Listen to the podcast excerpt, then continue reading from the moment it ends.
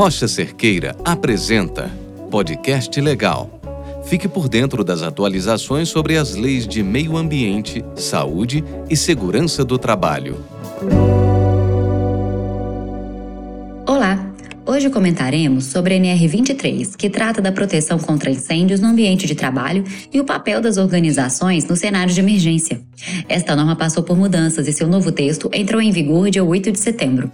Sou a Natália Marra, advogada da Rocha Cerqueira, e estarei com vocês neste episódio do podcast Legal. Então vamos lá. Quais as principais responsabilidades da organização com a integridade física do trabalhador? Em um ambiente de trabalho, os profissionais estão ali dedicando seu tempo, sua força e capacidade para que as organizações contratantes tenham o melhor desempenho possível. Desta forma, é extremamente importante que estas assumam o compromisso de zelar pelos seus colaboradores, garantindo um ambiente de trabalho seguro. Por este motivo, o texto de várias NRs está sendo adaptado e valorizando as competências e responsabilidades das organizações, substituindo com essa a expressão empregadores. Além disso, muitos dos profissionais em um ambiente de trabalho não são necessariamente empregados com vínculos seletistas, mas também devem ter a segurança resguardada. Por isso, melhor usar competências das organizações do que competência dos empregadores.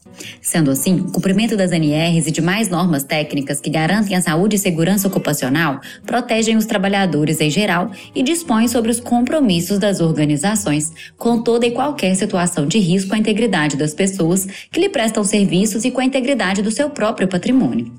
Mas e quais as principais responsabilidades da organização para a proteção contra incêndio? Nestes casos específicos, cabe às organizações manter saídas de emergência e de evacuação livre livres, dispositivos de alarme, equipamentos de combate ao incêndio. Ocorre que para essas estratégias de proteção funcionarem, os trabalhadores também têm que estar preparados para utilizar os equipamentos disponíveis, fazer a evacuação e atender aos procedimentos de resposta aos cenários de emergência. Isso depende de treinamento. É com o treinamento que os funcionários saberão o significado do alarme para iniciar os procedimentos de evacuação. Devido ao preparo dos trabalhadores, esses se sentem mais seguros, reduzindo a incidência de pânico, que pode agravar a situação. A NR23 não detalha como deve ser esse treinamento, apenas dispõe que este é imprescindível e de responsabilidade das organizações. Sendo assim, como planejar esse treinamento? A NR1 traz normas gerais sobre o tema.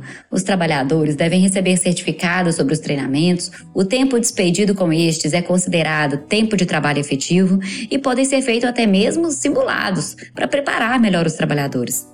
A organização pode disponibilizar os treinamentos na modalidade AD, aproveitar conteúdos de um outro treinamento ministrados por ela ou em outro local, desde que tenha compatibilidade com os conteúdos e a carga horária.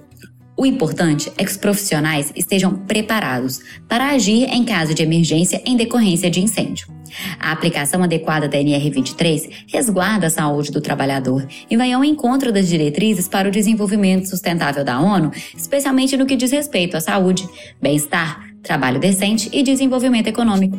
Ao efetivar a NR23 e as ODS, uma empresa fica em conformidade com o SG.